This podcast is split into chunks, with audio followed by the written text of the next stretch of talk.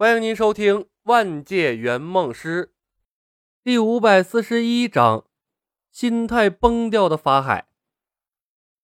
头儿就这么让他走了？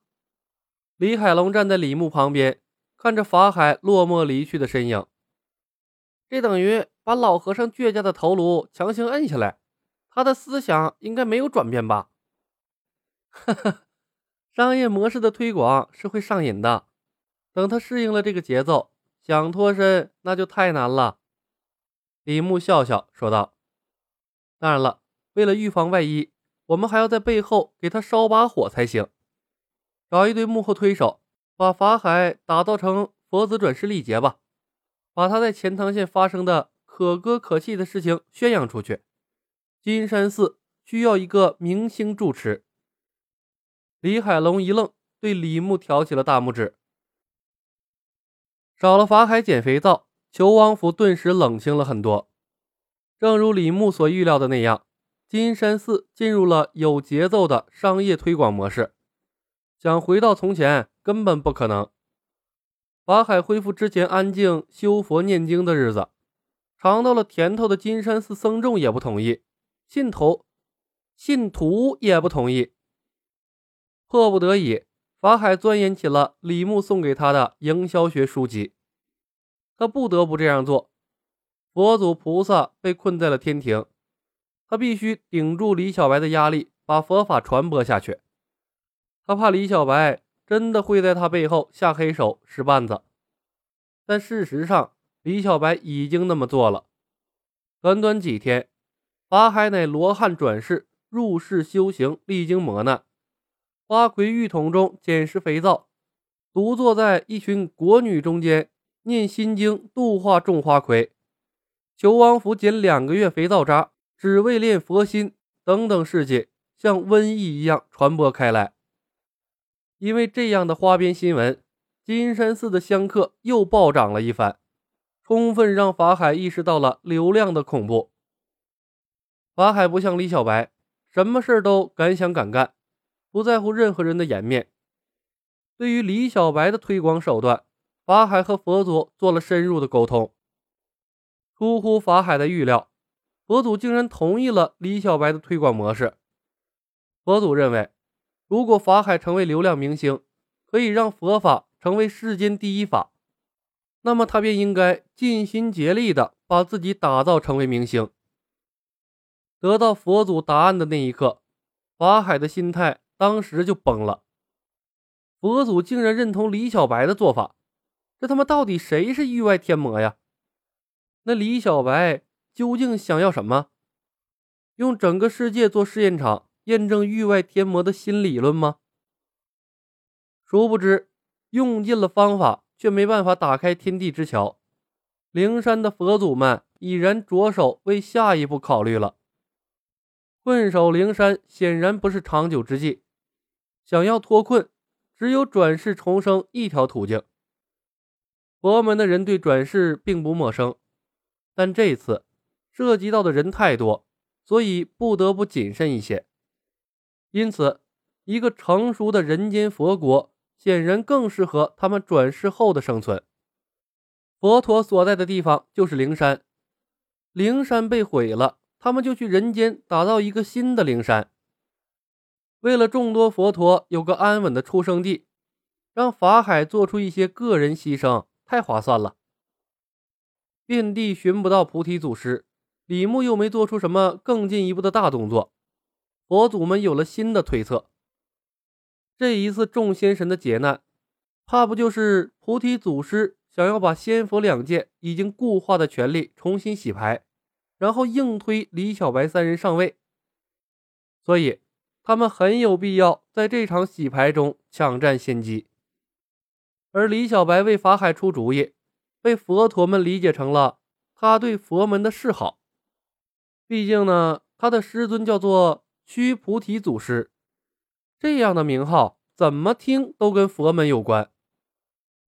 与此同时，天庭也有类似的判断。医疗体系中，李小白对道门的安排。同样被众神们看成了狐妖对他们的示好，造福民众是积累功德的好事。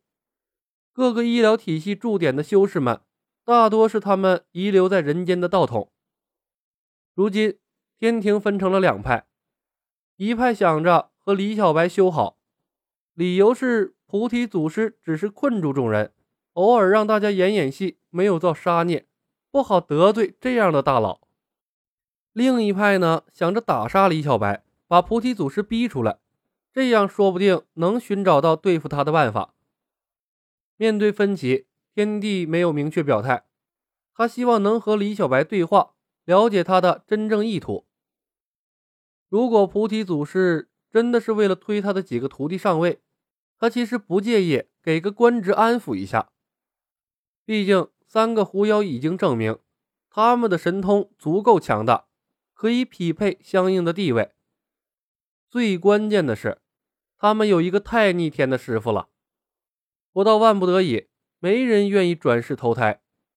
那样做代价太大了。如果天地之桥不能恢复，再造一个天庭谈何容易？万一他们转世投胎，那菩提祖师突然又打开了天地之桥呢？把天庭拱手送给李小白？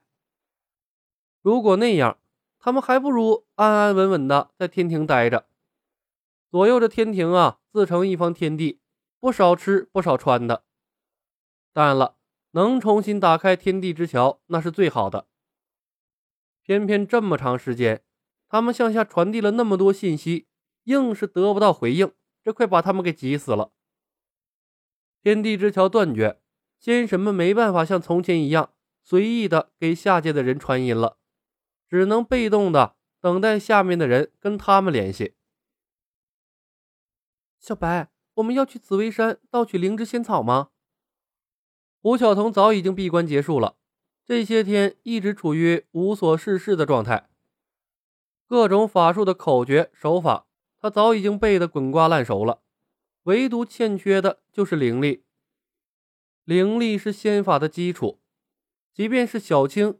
也足足修炼了八百年，才能熟练运用各种神奇法术。那更别提白素贞了，修行了一千七百多年，还偷吃了法海六颗金丹，抢夺了法海六百年的功力。理论上，白素贞的道行应该是两千三百年。千年朱果的灵力不足以支撑胡晓彤使用仙术，不过呀，却把他的身体改造的顺畅而又完美。就像是换了一个人，皮肤白里透红，出尘脱俗，飘飘若仙，不似人间女子了。曾经感觉被客户占了便宜的李海龙，在胡晓彤出关后，频频对他侧目，但碍于他如今一身龙鳞的原因，胡晓彤和他疏远了许多，明显不愿意和他多亲近了。这两人之间的关系一直在微妙的变来变去。灵芝仙草在剧中的作用是起死回生，似乎并没有增加功力的作用。说不定有，说不定有用呢。李海龙道：“白素贞闯天庭偷仙丹不成，还被菩萨指点去南极仙翁那里求取灵芝仙草，这是不是证明仙草具备金丹一样的功效？南极仙翁不至于种一颗只能把人救活的仙草吧？那也太掉价了。”而且当时许仙是个死人，死人是没法吸收药效的，说不定被他浪费掉了。再后来，许仙备受折磨，又是坐牢，又是穿琵琶骨什么的，硬是没死，最后还成仙了。我估计这灵芝仙草啊，肯定起到了什么决定性的作用。李海龙列举了一堆冠冕堂皇的理由，说到底呢。还是想在人间把事情解决了，贸贸然飞升上天太危险了，不值得。好，那我去找白素贞，我们上紫薇山拿仙草，有用没用，试试就知道了。李牧看了两人一眼，火火给佛门的三个护法多准备些肥皂渣，天南地北的多撒上一些，把他们拖把他们拖住了，别让他们腾出时间找我们的麻烦。